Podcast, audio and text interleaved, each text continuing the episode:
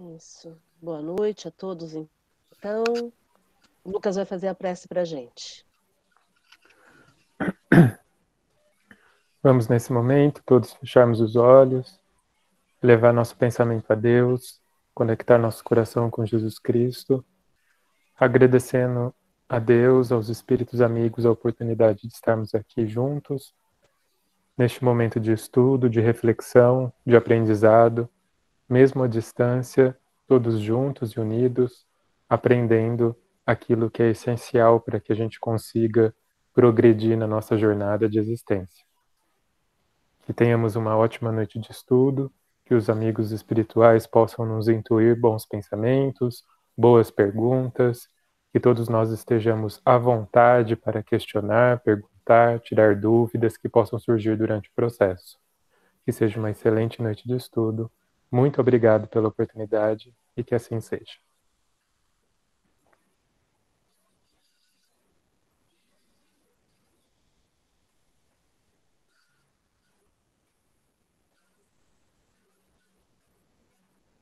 Muito bom, gente. Muito bom estarmos juntos. Sejam todos bem-vindas e bem-vindos. É, vou pedir para que todos coloquem o microfone no mudo, por gentileza. Se quiserem interromper, fazerem perguntas, participarem, fiquem à vontade. Essa é uma reunião no mesmo molde do que a gente fazia no GEOL. O nosso objetivo é que todos participem, que todos interajam, para que a gente possa aprender juntos, crescer juntos nesse aprendizado. Nós estamos estudando o livro dos médiums e estamos estudando uma parte bastante interessante. A nossa reunião vai demorar é, em torno de uma hora, podendo passar um pouquinho, dependendo do, do assunto. E depois, no final, nós fazemos uma vibração, onde nos transportamos para o jardim do Geol, e aí aproveitamos toda a vibração daquele ambiente maravilhoso que continua sendo cuidado com muito carinho.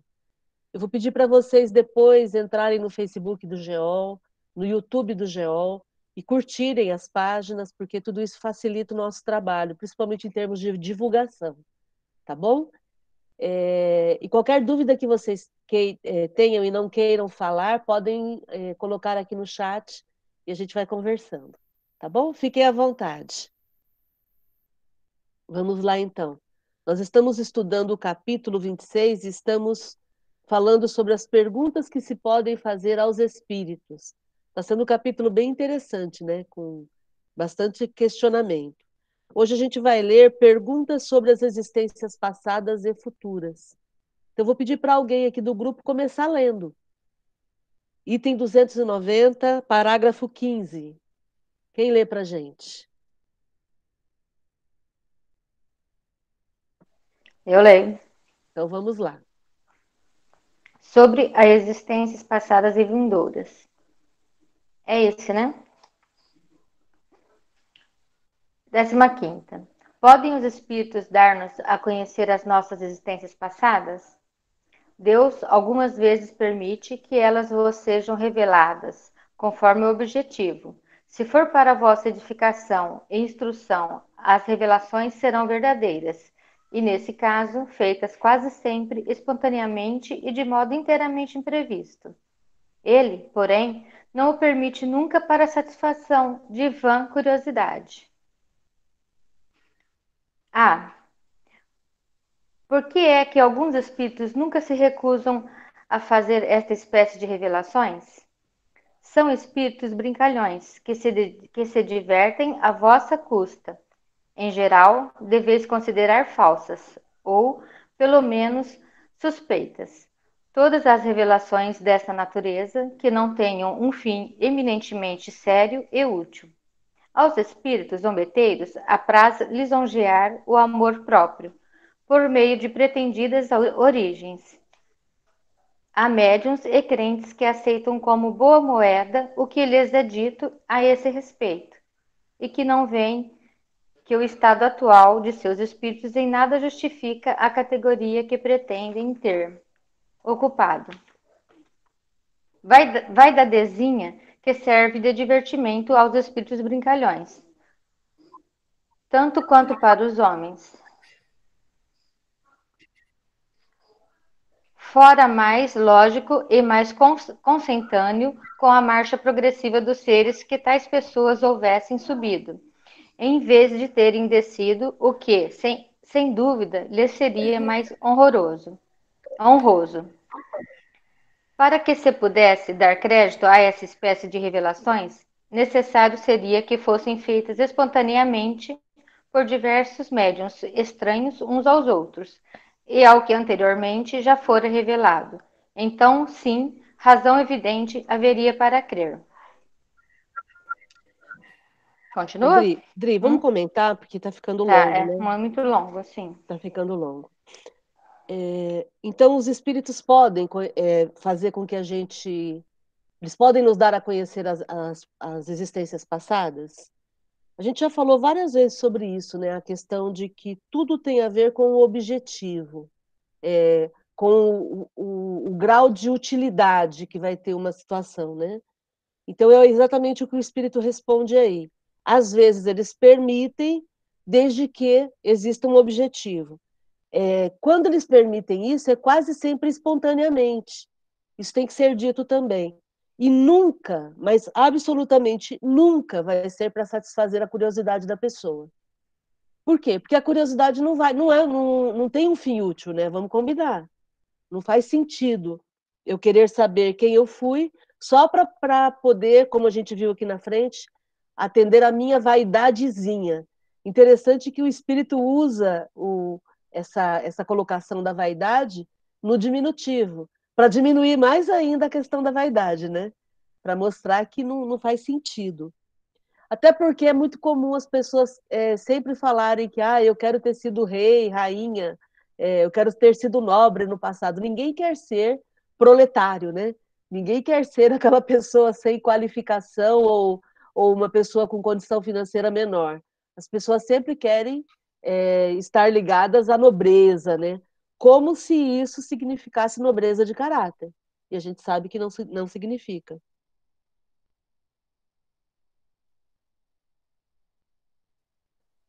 E, e, um ponto importante também que o Espírito fala aqui logo no comecinho é a questão de que sempre essa revelação é espontânea. Isso é interessante. Porque se a informação vem de lá para cá, é uma questão. Agora, se eu vou querer saber, Aí, de novo, a gente entra na questão da vaidade, né? Algum comentário sobre esse comecinho antes da gente entrar no comentário do item A? Eu tenho uma dúvida sobre como que é essa revelação espontânea. É para pessoas é, quando ela está dormindo, é quando ela faz um desdobramento, ou é simplesmente um, um chacoalhão assim no cérebro e aí vem a informação? Pergunta diretamente de Lisboa, Tainá. Então, é, pode ser, inclusive, numa comunicação mediúnica. Vamos supor, um, no, centro, numa comunicação mediúnica, o médium recebe uma comunicação falando da, da vida passada de algum frequentador, por exemplo. Como a gente vê no, no, nos livros do André Luiz, vários casos aparecem assim, do espírito estar tá muito revoltado e aí os mentores vão revelar para ele o que, que aconteceu com ele no passado, para que ele tome tenência, né? para que ele diminua o ego e entenda o que aquilo que ele está passando tem a ver com o passado dele. Né?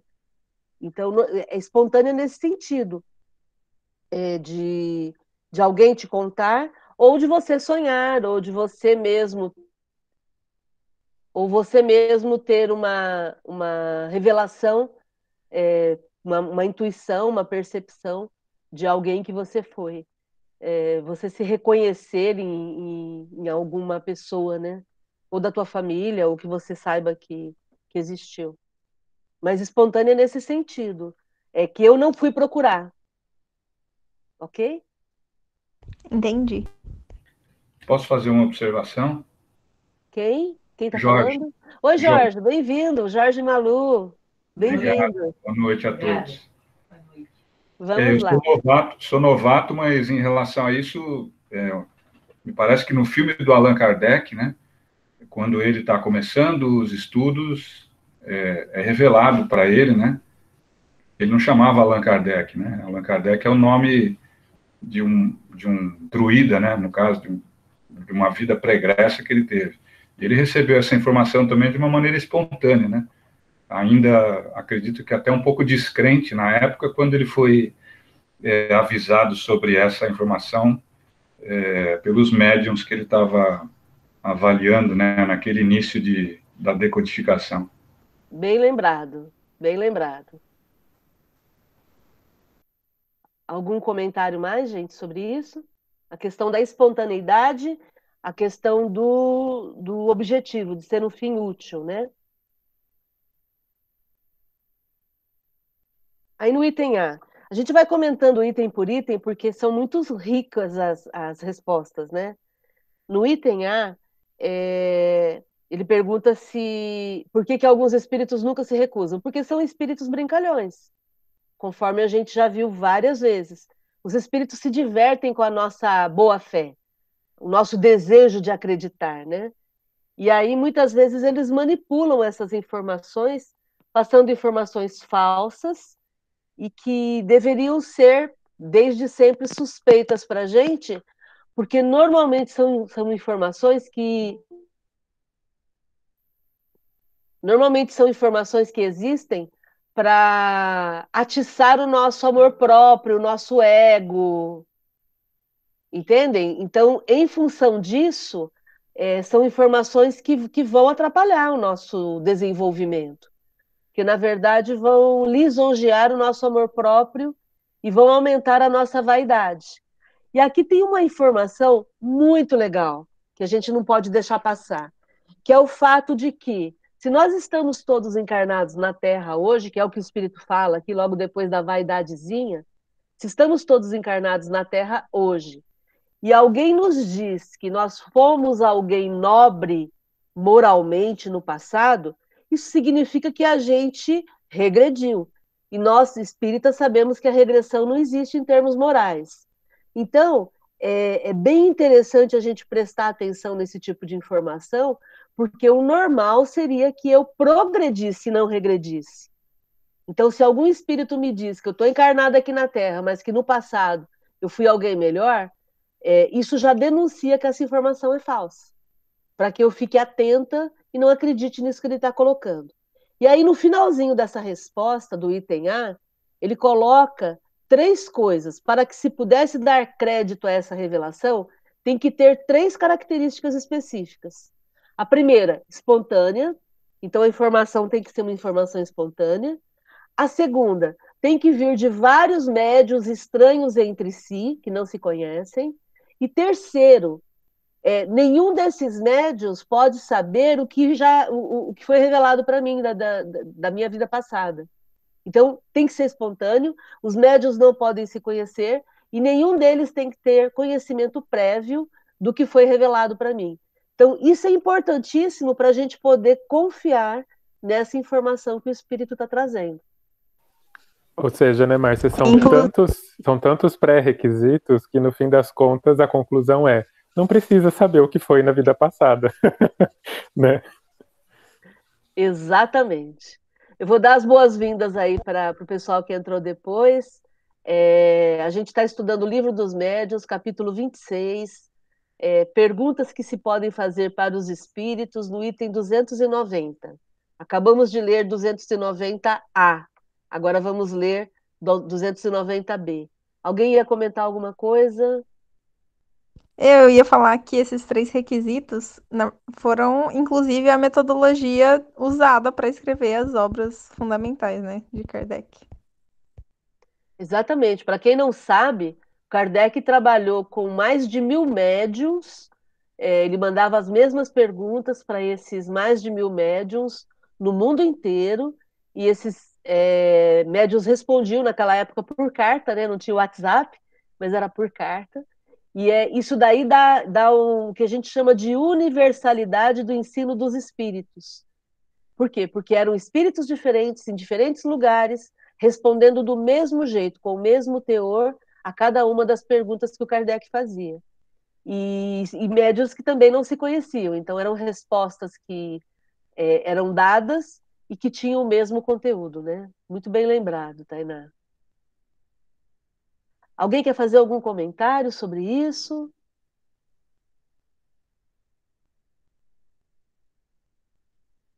Então vamos lá. Quem lê para a gente o item B? Eu posso ler. Ok. Item B. Assim como não podemos conhecer a nossa individualidade anterior, segue-se que também nada podemos saber do gênero de existência que tivemos, da posição social que ocupamos, das virtudes e dos defeitos em que nós predominaram? Não. Isso pode ser revelado, porque dessas revelações podeis tirar proveito para vos melhorardes. Aliás, estudando o vosso presente, podeis vós mesmo deduzir o vosso passado. Continua? Ou... Vamos comentar, Tainá. Então, se a gente não pode saber do, do, do, do, nosso passado, porque tem que sempre pensar na questão do proveito, é, essa questão ela, ela vai trazer exatamente a questão do proveito saber o, as minhas más tendências, saber onde eu errei, saber minhas escolhas inadequadas, vai me ajudar a analisar melhor o meu presente e tomar melhores decisões daqui para frente. Vocês não acham? Não, não, é, não é esse o sentido? O que, que vocês acham? Quem quer comentar aí?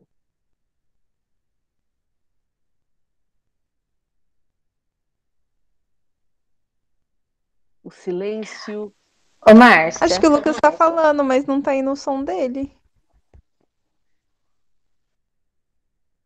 Oi, Adriana, fala aí. Não, só uma dúvida, que nem no, no caso, a gente não, não tem que saber o que aconteceu, o que, o, coisas do passado, é isso? Porque não, tem coisas gente... que a gente. Ah. A gente tem coisas não... que se a gente souber. Ah, tem, tem coisas que a gente, se a gente souber, só vai prejudicar. Isso. É isso? É. A questão aqui é, é a gente analisar a questão moral. Então, por exemplo, se eu sei que eu sou, eu gosto de, de falar mal da vida dos outros, tá? Eu sou maledicente. É, saber o, o que aconteceu comigo por ser maledicente no passado vai me ajudar a me corrigir com relação a, essa, a esse defeito de caráter.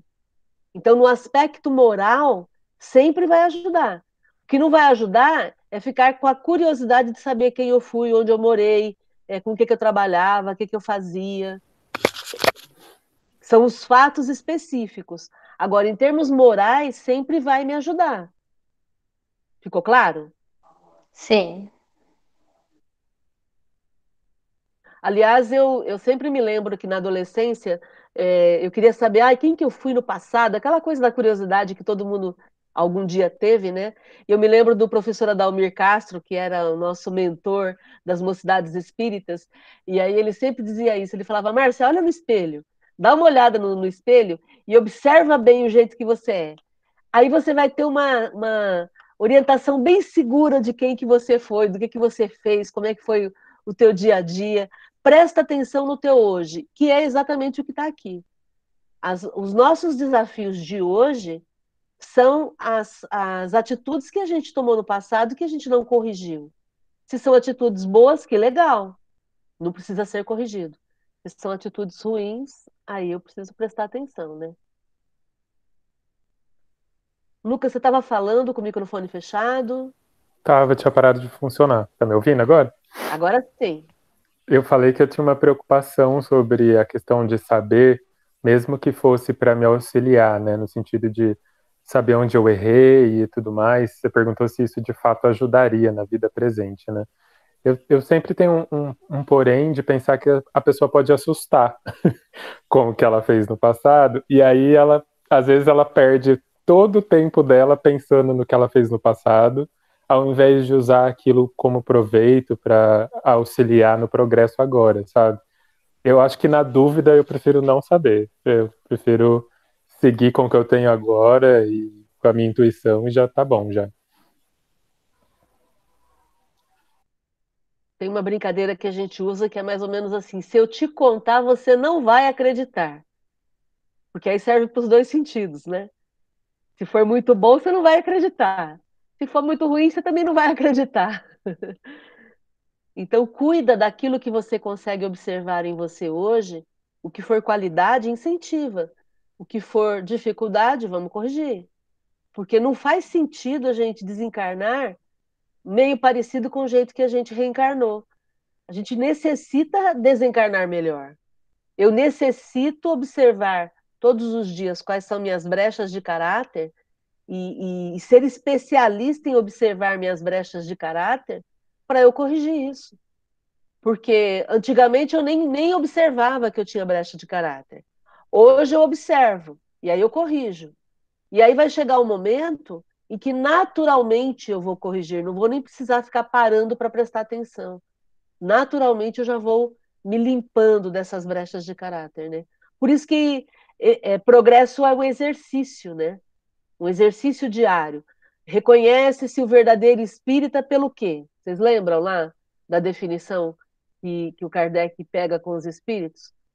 Reconhece-se o verdadeiro espírita, lá no, no Evangelho, essa definição. Reconhece-se reconhece o verdadeiro espírita pela sua transformação, pela sua transformação moral e pelos esforços que emprega para domar suas más inclinações. Então, no, a definição não significa que, que eu tenha que ser espírita, só, só significa que eu tenho que perceber quais são minhas brechas e corrigir. Esse é o nosso foco. Fazer essa autoanálise dia após dia e fazer a correção. Aí eu vou estar num caminho legal. Faz sentido, gente, tudo isso que a gente está falando? Sim.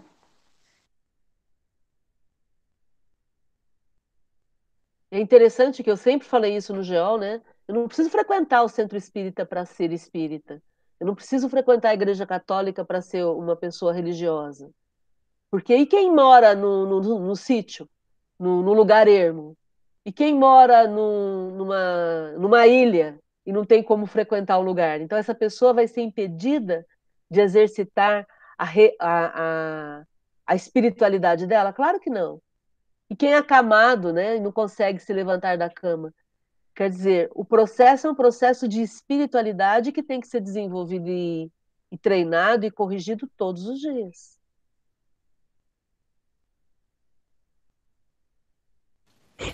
Márcia. Pode falar, Lucas. Não, pode falar você, Ana. Não, é que eu ia contar uma história assim sobre isso que aconteceu. É, eu passei por um momento de síndrome do pânico, e aí, quando eu já estava melhor, eu fui a um centro espírita da, aqui em Uberlândia, da Shirlene. É uma médium aqui bem, é, bem boa, assim, bem conceituada, é muito, uma pessoa muito boa. E aí eu lembro que não era minha, meu interesse saber da vida passada de jeito nenhum, nem tinha vontade, sabe? E eu cheguei nela para tentar é, tirar aquele medo, né, do pânico, que o medo da síndrome do pânico é muito grande. E ela me disse assim que. E ela me disse algo que fez todo sentido, que foi sobre a vida passada. Ela disse que. Porque o medo que eu tinha, né, da morte, essas coisas ela falou é, que eu não precisava me preocupar é, como se fosse algo que algo de uma doença forte do agora, que na verdade é o que eu estava passando, vivendo, que eu estava é, no hospital, vendo bastante pessoas morrerem, tinha ligado um gatilho em mim do medo de uma outra vida, que eu vivi na Segunda Guerra Mundial e aí que eu tinha medo de muitas coisas. E ela disse que não era só a morte, as bombas, que eram cachorros, estupro. E isso foi uma coisa que me chocou muito, que eu fiquei muito assim, porque além de eu não querer saber, né, não tinha essa, essa coisa, é, eu tenho uma tia e a minha irmã que elas morrem de medo de cachorro e estupro. E assim, é um medo realmente é, bem, sabe? E ela falou que eu tinha irmãos que também viviam assim. Então, assim, eu não fiquei tão é, comigo, com o meu medo, mas aquilo me ajudou naquele momento, porque foi algo que me tira dessa posição, né, de adoecimento e como algo que faz um sentido de você ir para a vida, né, de uma forma diferente, principalmente porque ela, ela também diz que a, a guerra acabou e todo mundo sobreviveu. e foi, foi bem assim, né? mas que o medo continuou comigo até o fim da minha vida é, e que eu não, não levasse esse medo adiante nessa nova encarnação, né? E, e para mim foi bem legal porque realmente fazia todo sentido o cachorro e o estupro por causa das, dos meus parentes. Que eu tenho uma tia que ela tem medo assim é, dessas coisas e nunca aconteceu nada com ela e a minha irmã também. E eu, a gente, eu penso, capaz que elas estavam comigo. é isso. Muito interessante seu relato. Ana, né? Legal. Ana, é, dentro da psicologia, a gente trabalha também com na, na, no processo de resolução de traumas. Uma das questões que a gente trabalha de uma maneira bastante forte é essa pacificação com o teu passado, com a tua história, é, a gratidão ao teu passado, ao aprendizado que você teve, a, as oportunidades de crescimento e a liberação das histórias tristes, do, do passado triste, porque é muito comum nós encontrarmos pessoas que são colecionadores do sofrimento. Então, são pessoas que insistem em ficar frisando cada, cada situação. A gente até brinca que são pessoas históricas, porque em dezembro de 2015, às 15 horas, eu estava com uma blusa azul e aí estava passando um avião no céu, que são pessoas históricas, né? Que ficam. Oi. São pessoas. Estão me ouvindo? Estão me ouvindo? Ok. São pessoas históricas, né? Que ficam é, se, se referindo a situações e aí elas não percebem que elas fazem algo bastante pernicioso, que é fazer o reimprinting daquele sofrimento. Então, cada vez que eu passo, que eu, que eu relato para alguém, ou que eu fico falando sobre uma situação, eu reedito aquilo no meu inconsciente. Eu reedito aquilo na minha emoção. Eu passo a sentir aquilo de novo. Porque o cérebro não sabe que aquilo não está acontecendo. E aí, quando você ficava lembrando do, do medo que você tinha do cachorro e do estupro, você estava de novo reeditando aquele sofrimento que foi sofrido lá na outra encarnação, naquela situação. Então foi muito bom você ter colocado isso, até para a gente parar de ficar se, é, se referindo, seja em termos de sensação, seja em termos de pensar, seja em termos de falar, pararmos de ficar referi nos referindo a esses traumas, que isso não vai acrescentar. Você vai falar desse trauma com o teu médico, com o teu psicólogo, com a tua psicóloga, é, para poder resolver. Mas não ficar reeditando, porque essa reedição atrapalha realmente. E sempre lembrando que em momentos extremos das vidas passadas, momentos de morte, momentos de doenças muito sérias, a gente toma decisões de vida. Então, tipo assim, ah, eu, eu fui traída por uma, um amigo do sexo masculino. E aí, então, naquele momento que eu fui traída, eu falo, ah, eu nunca mais vou confiar nos homens. Ou então, eu fui, eu fui traída por um. Por um é, aconteceu uma situação ruim no meu trabalho. Aí eu nunca mais vou confiar em colegas de trabalho. São decisões de vida que muitas vezes acompanham a gente e a gente não sabe por quê. Então é importante também voltarmos lá e resolvermos tudo isso.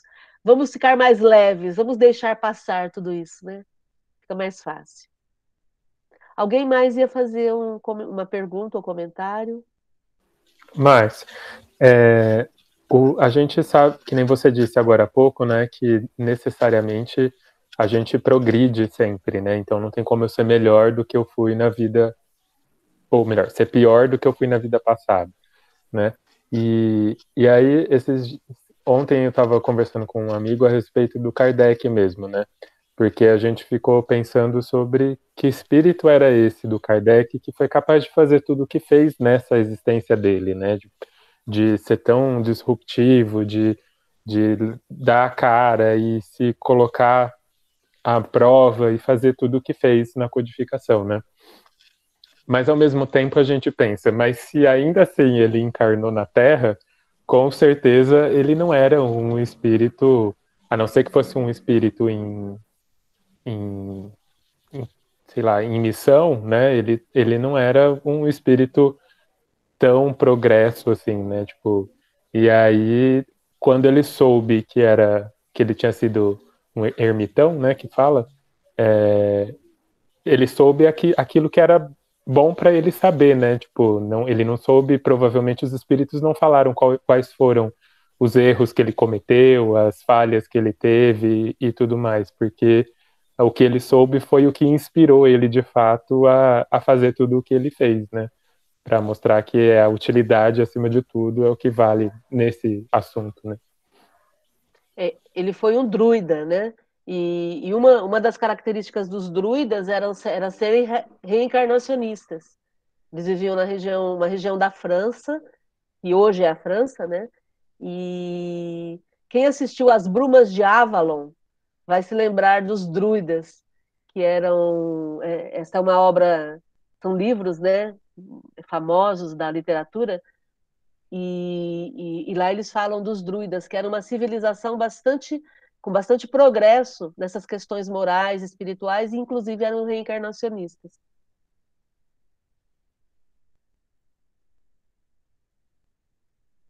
Oi, Maria de Fátima. Pode falar. Então, eu acho que nesse caso de que eu já fiz também terapia de vidas passadas.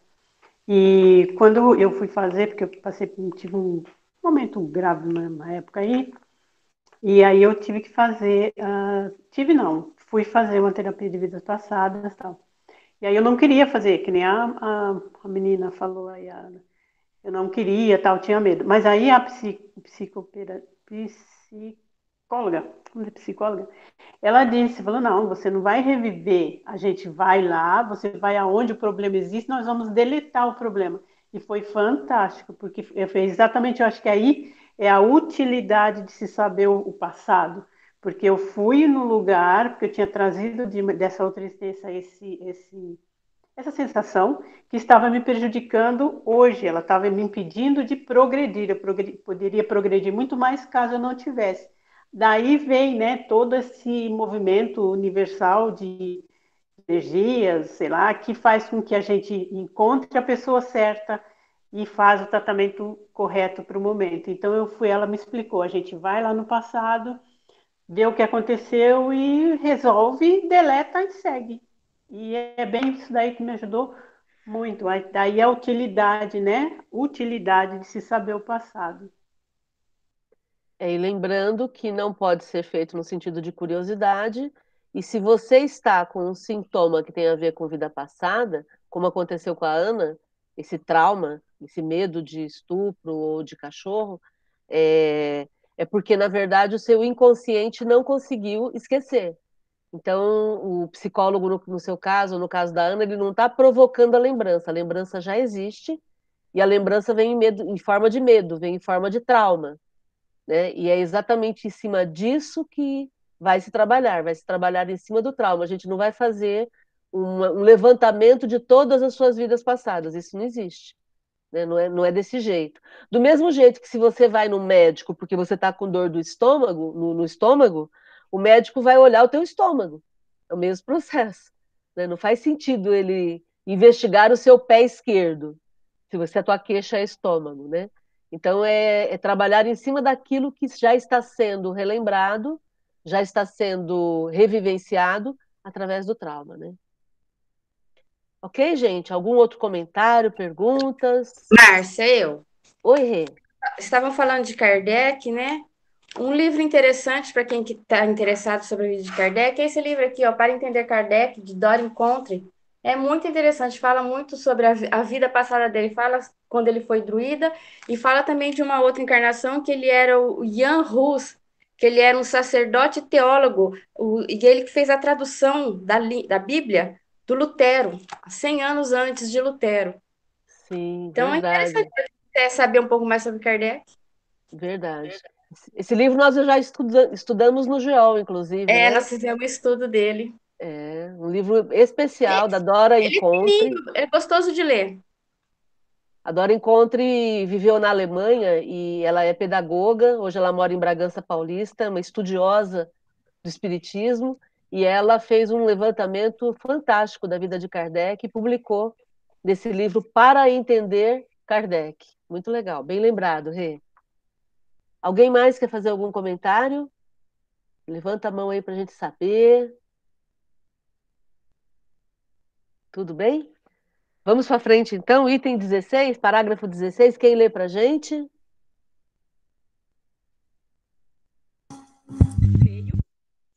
Pois não? Eu vou ler, então. Tá. tá. É, alguma coisa nos pode ser revelada sobre as nossas existências futuras? Não. Tudo o que a tal respeito vos disserem alguns espíritos não passará de, de gracejo, e isso se compreende a vossa existência futura. Não pode ser de, de antemão determinada, pois que será conforme a, a prepuri, não, a prepurardes, Pre, preparardes, a preparardes pelo vosso proceder na terra e pelas resoluções que tomardes quando fordes espíritos, fostes espíritos. Quanto menos tiverdes que espiar, tanto mais ditosa será ela. Saber, porém, onde é, como transcorreu, transcorrerá essa existência, repetimos-lo, é impossível, salvo o caso especial. E raro dos espíritos que só então na Terra para que estou na Terra para desempenhar uma missão importante. Porque então o caminho que se lhes acha de certo modo traçado previamente. Perfeito. Então vamos lá. Alguma coisa pode ser revelada? Agora tem que clicar no meio. Isso, perfeito, Lídia. Alguma coisa pode, pode ser revelada com relação às existências futuras? Não. Por que não, gente? Porque não tem como a gente prever o futuro se a gente ainda está encarnado. É, o fato de eu estar encarnada faz com que eu possa mudar tudo com relação ao meu futuro. A todo momento eu mudo meu destino. Por isso que a gente questiona a questão do destino traçado. Muitas religiões dizem que o que é para ser será, né? Ah, não, não tem jeito, se aquilo que tem que ser será, não. Aquilo que tem que ser é você quem tem que fazer as escolhas e provocar a mudança. O tempo todo, a todo momento. Não existe nada definido. E vai depender do nosso proceder para podermos definir o que vai acontecer com a nossa próxima vida. E aí a única ressalva que eles fazem aqui é o que o Lucas já comentou. No caso de um espírito que tem uma missão importante, e aí esse espírito a gente consegue, por ele, por ele já ser um espírito bom, no mínimo bom, aí ele vai poder desempenhar uma missão, é, porque todos nós encarnados na Terra somos espíritos imperfeitos, nós ainda não somos espíritos bons. É, então, em função disso, se o espírito é bom, ele pode, é, a gente pode prever que como, mais ou menos como vai ser a vida dele aqui na Terra, né? Ou na Terra ou em outros mundos, né? Comentários, pessoal? Está sendo interessante esse tema? Está sendo bom o estudo dessa forma? Vocês estão conseguindo participar? Ah, é, uma vez a gente conversou sobre a existência de terapias de vidas futuras, né? Tinha, a gente falou de terapias de vida passada e também terapias de vidas futuras. E aí, nesse caso, como é que fica, então? É, não, é, não existe terapia de vida futura. O que existe é você fazer uma programação com relação ao teu futuro. Né? É, existem alguns relatos de pessoas que foram fazer é, terapia de vidas passadas e a pessoa foi para o futuro. Mas aí é espontâneo. Do mesmo jeito que a terapia de vida passada também foi descoberta espontaneamente. Né? O, a primeira pessoa que, que tem o um relato de vida passada, não me lembro o nome do psicólogo agora, é, ele pediu para a paciente, num, num, exercício de meditação, Ele pediu para a paciente voltar ao, ao princípio do problema, e ela foi para uma encarnação passada, com relatos minuciosos, falando desse passado. E então foi espontâneo. Da mesma forma, existem relatos espontâneos também, né? Peraí. Estou autorizando aqui uma pessoa a entrar.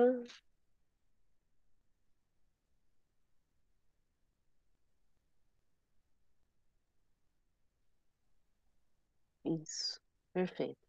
Entendem? Então, o, o, a, a, o exercício de vida futura, ele, ele normalmente ele é espontâneo também. Porque não tem como.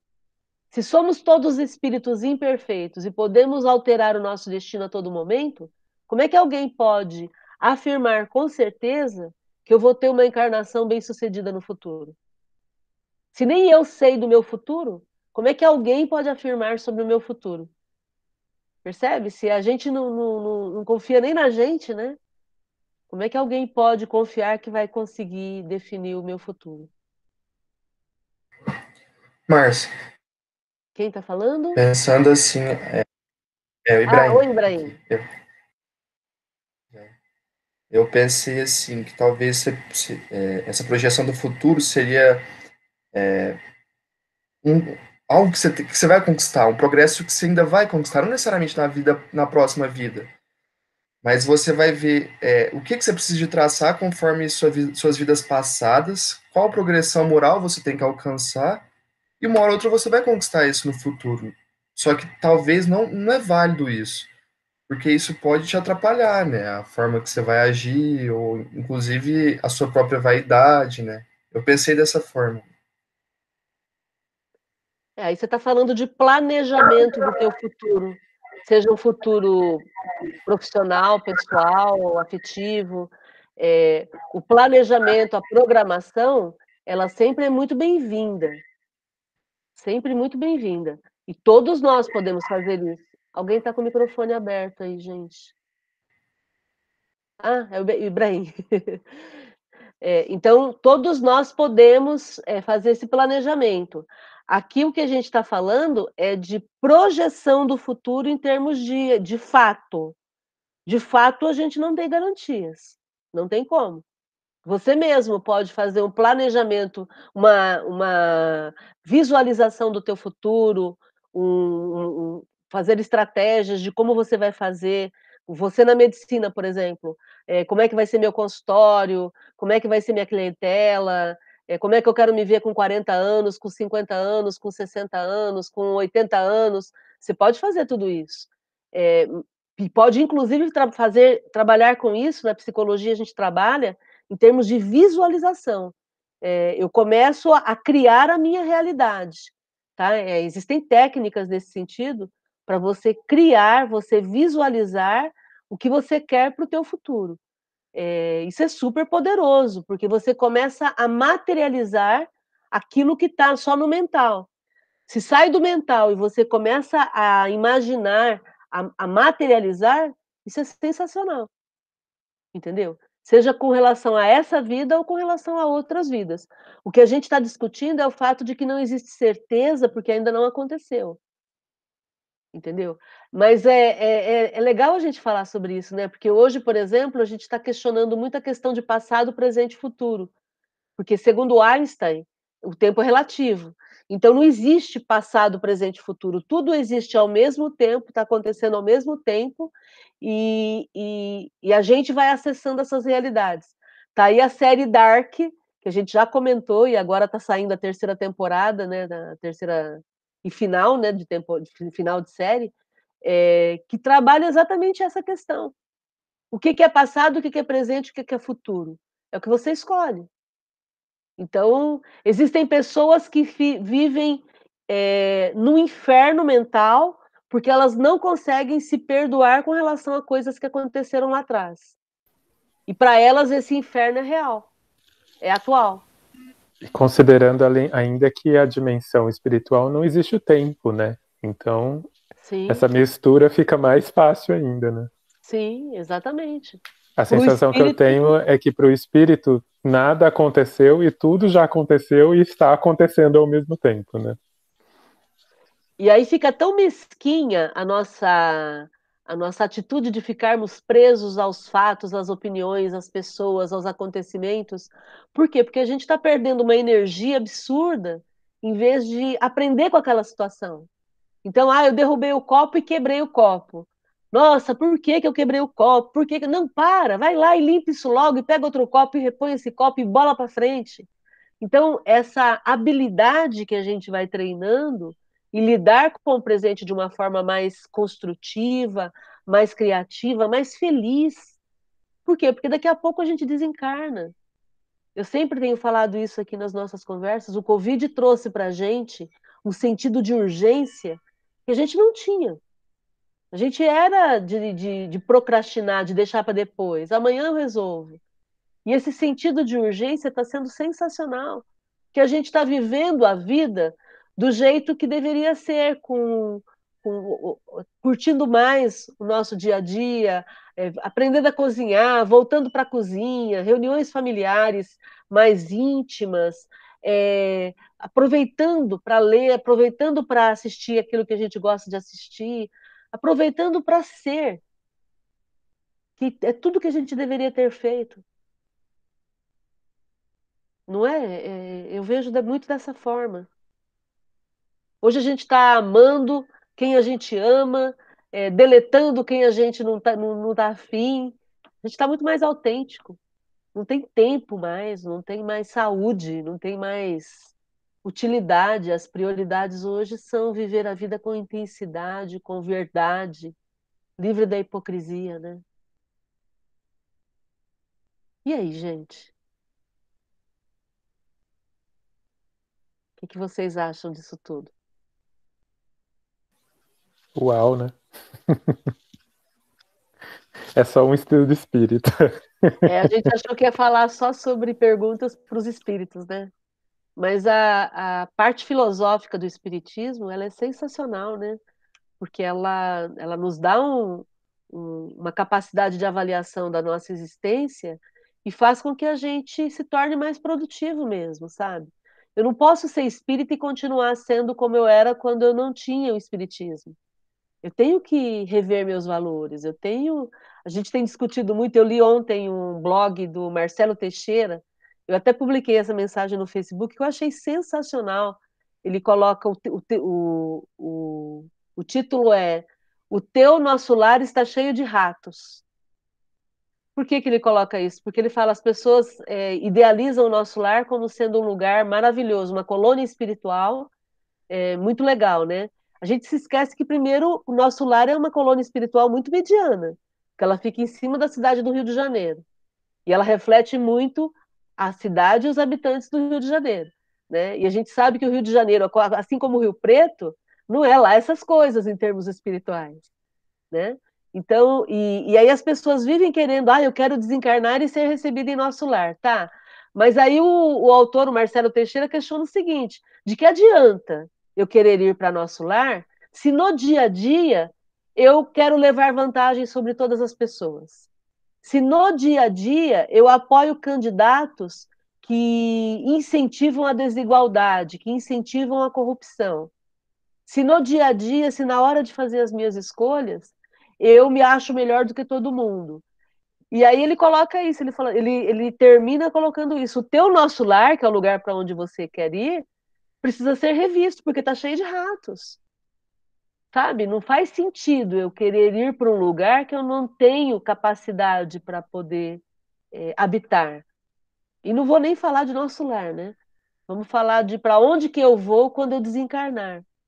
E por isso a importância da gente buscar viver de forma verdadeira, sabe? Se eu tenho dificuldade com a maledicência, ou se eu tenho dificuldade com a inveja, ou se eu tenho dificuldade com o medo, eu necessito trabalhar isso com urgência. Porque ao desencarnar, não existe milagre. Ao desencarnar, eu vou ser exatamente a pessoa que eu era quando encarnada. Só que aí eu não tenho corpo para me esconder. Eu sempre comento isso. Aqui, no, aqui na, na, na, na Terra, a gente penteia o cabelo, põe uma roupinha legal, passa um perfuminho, E aí fica parecendo que eu sou uma pessoa legal. Mas será que a hora que eu desencarnar eu vou ser essa pessoa legal? Será que eu vou ter perfume quando eu desencarnar? Ou o meu cérebro, o, os meus pensamentos vão cheirar podre? Percebem? É o hálito mental que o André Luiz sempre fala. Como será que é o meu hálito mental quando eu saio do corpo e vou para as minhas incursões durante o sono físico? Então, esse é o nosso propósito. É para isso que eu sou espírita. É só para isso, é só para me transformar numa pessoa melhor, numa pessoa mais sociável em termos de, de estatura moral mesmo, sabe? Uma pessoa melhor de conviver. Não é para disputar conhecimento, porque no, no, plano espiritual não é quem sabe mais. No plano espiritual é quem fez mais. Quem age de forma espontânea, né?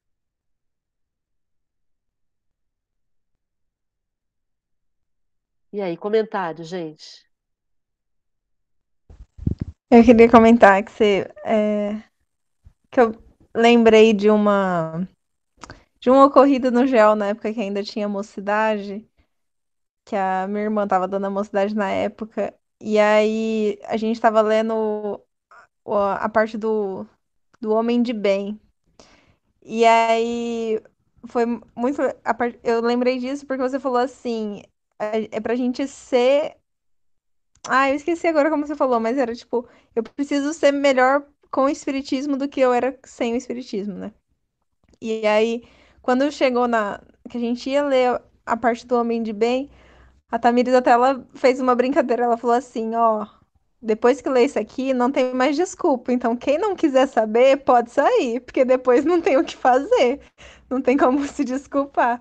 E aí foi muito engraçado, porque logo depois veio falando que aquele que não faz o bem pra, automaticamente faz o mal, né? Aí foi só soco na cara. E aí falei, nossa, a ignorância ela tava mais confortável. Exatamente, exatamente. Ninguém aqui vai poder alegar a ignorância do fato, né? É, e hoje está muito. Como é que as pessoas têm falado? Não basta é, é, não ser racista, é, né? não, não, não basta não ser antirracista, né? É necess...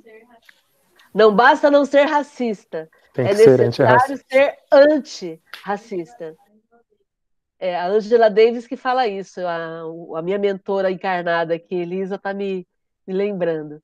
É, Angela Davis é uma, uma escritora, né, é, preta, uma militante que tem livros escritos sobre essa questão do antirracismo.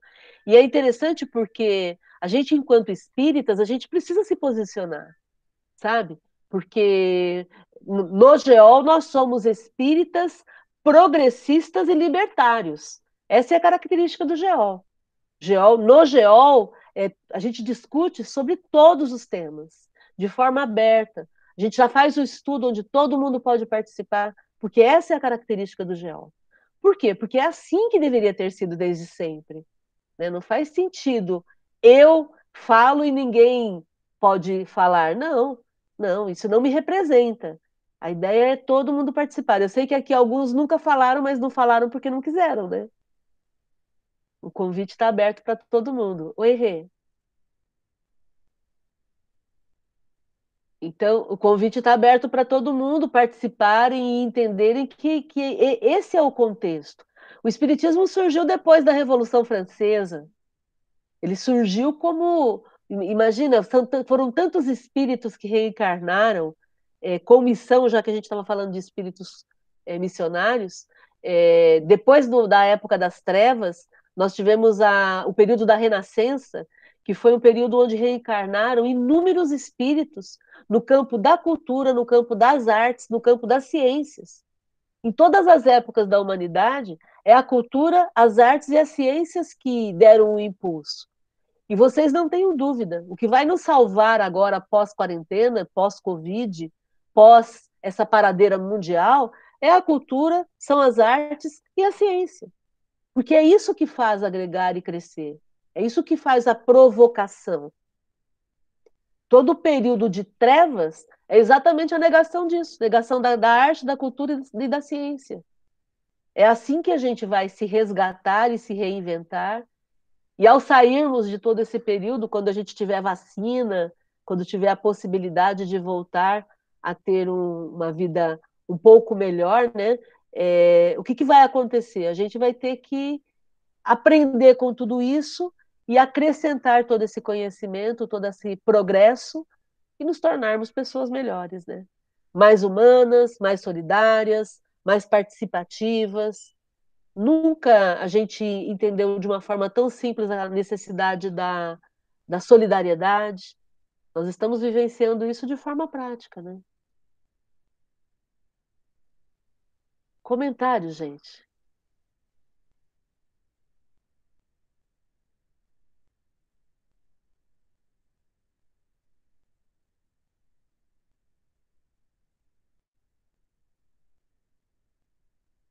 Tudo bem aí? Alguém quer falar mais alguma coisa? Quer acrescentar? Quer discordar? Por favor.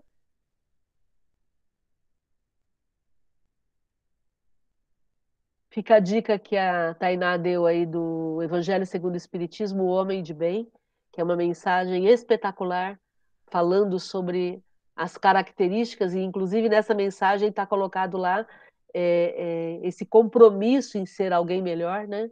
Não necessariamente ser espírita, por favor, porque não existe essa determinação, é óbvio, né? Seria um absurdo.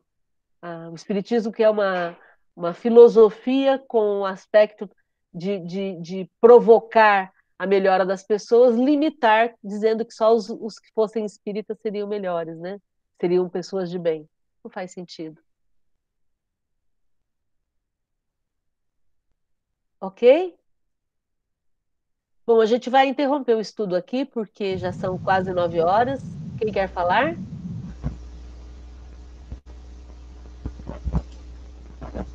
Quem está com o microfone aberto? Quem está falando? É o Uru, Márcio. Ah, oi, Ururaí.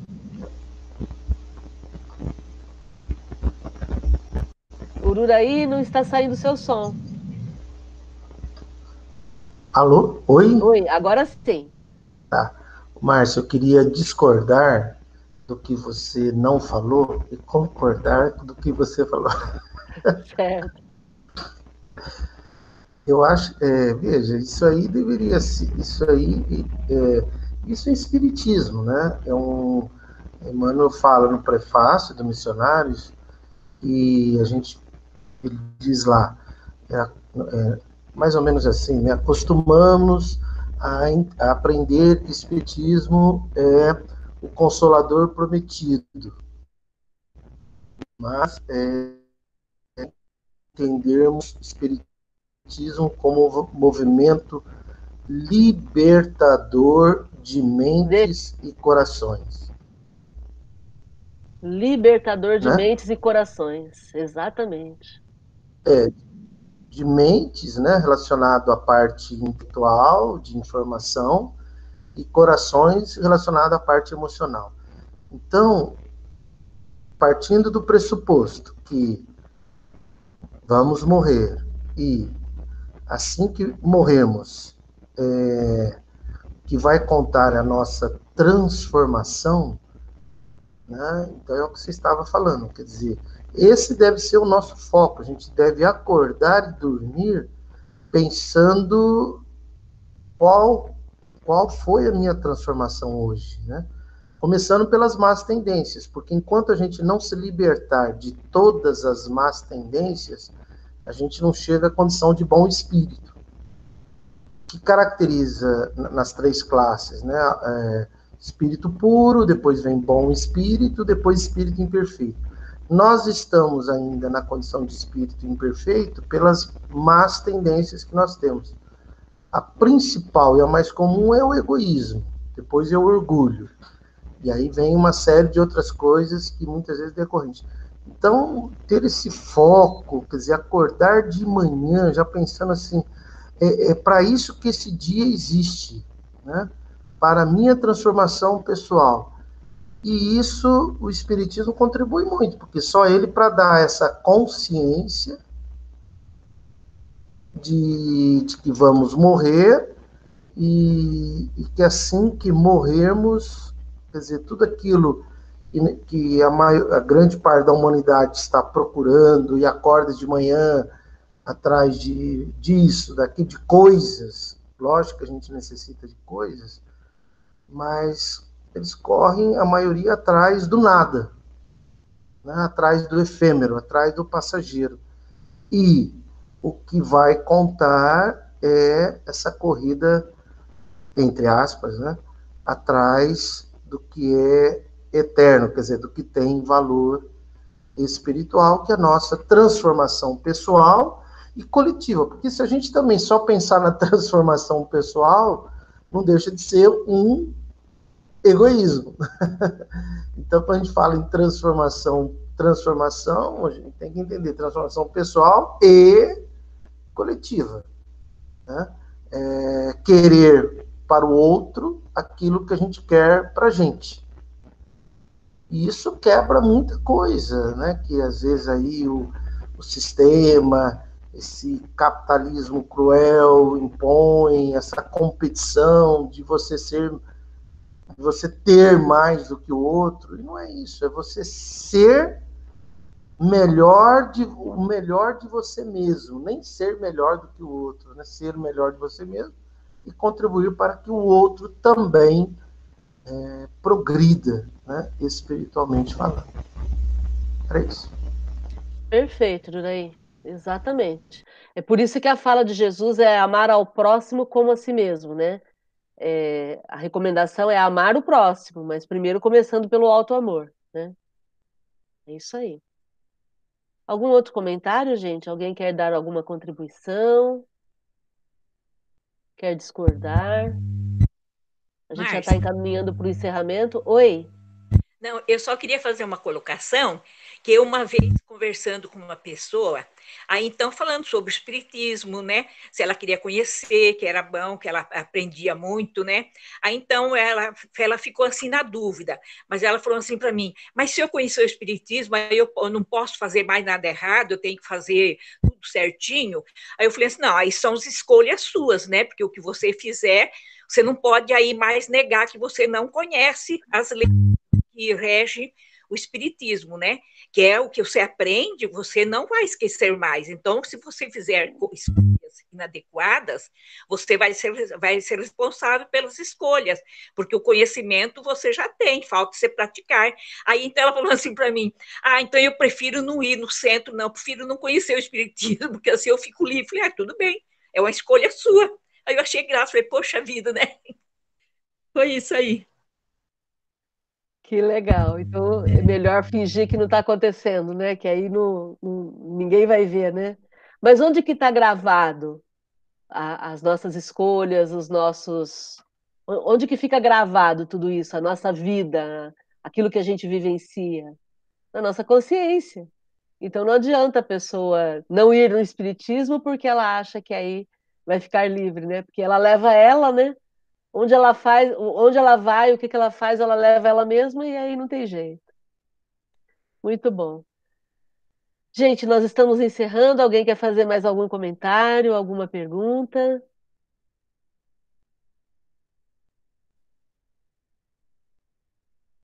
Tudo bem? Legal, então. Nós vamos fazer então a vibração agora e a gente sempre tem utilizado a quarta-feira como uma oportunidade onde a gente pode se imaginar lá no Geol, no jardim do Geol, é, trabalhando, fazendo todo o nosso, nosso processo de doação energética, para que a gente possa contribuir com todas as pessoas que precisem de amparo nesse momento de dificuldade, principalmente as pessoas que a gente saiba que estão doentes, é, ou com Covid, ou com qualquer outra doença, as pessoas que estão desencarnando, os desencarnes em massa que acontecem. Então, eu quero convidar vocês para a gente aproveitar esses momentos e, e fazermos então uma vibração é, e imaginarmos que nós estamos lá no GEO, estamos trabalhando juntos nesse sentido, estamos oferecendo energia física do nosso corpo para que isso aconteça e para que a gente possa, então, é, nesse processo de doação em grupo, exercitarmos a nossa mediunidade, principalmente a mediunidade de cura, que nesse momento pode ser utilizada por todos os espíritos que estão trabalhando. Tá bom? Então a gente vai fazer a prece e aí vamos imaginar tudo aquilo que a gente pode fazer de doação nesse sentido. Vou pedir para Regina fazer a prece para a gente, por favor, Rei. Por gentileza. Ai, Márcia, hoje eu não tô legal. Eu tive, passei a tarde na emergência, que eu tava com crise de enxaqueca, então eu não, não tô muito bem.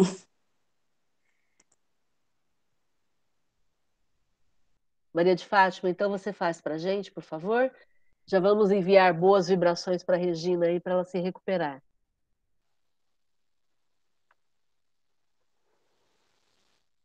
Respiremos fundo, gratos pelo momento de aprendizado e por estarmos juntos, mesmo estando distantes. Possamos acolher toda a energia da natureza e que essa energia invada o nosso cérebro, o nosso coronário e percorra todo o nosso organismo, parte interna e externa, desde a cabeça aos pés. Da planta dos pés, essa energia que porventura possa estar nos incomodando, nos deixando tristes, amuados, negativamente, com pensamentos negativos, sensações negativas, pode, neste momento, aproveitando essa energia da natureza, que entra pelo nosso coronário, percorre nosso organismo, ela despenda toda pelos nossos pés e volta para a terra, que juntamente com essa mãe natureza transforma tudo em luz, em positividade. E esse ciclo se repete. Dos pés para a terra, da terra volta para o coronário. Percorre o organismo, dos pés para a terra.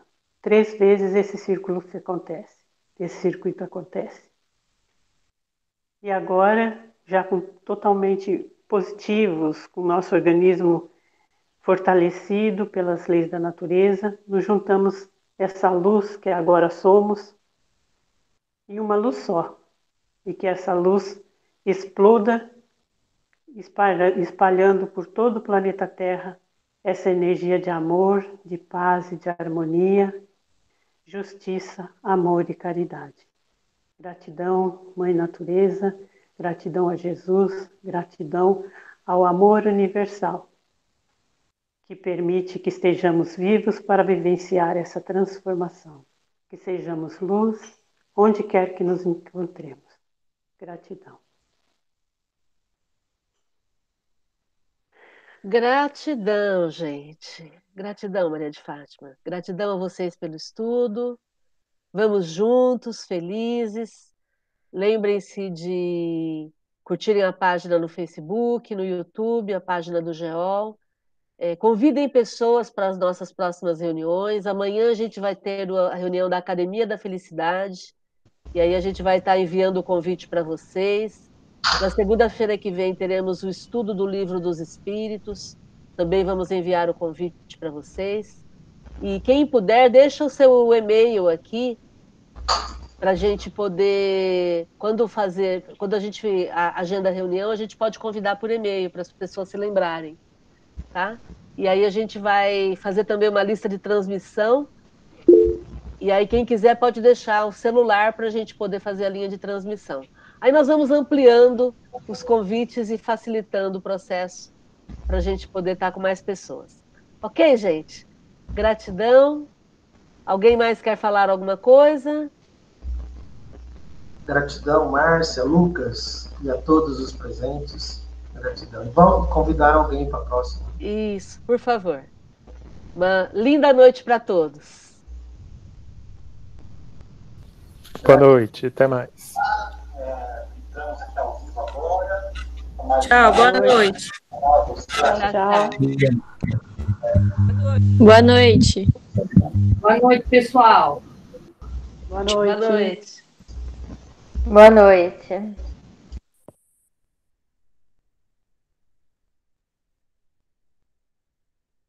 Nasceu Lagoa. Boa noite. Boa noite.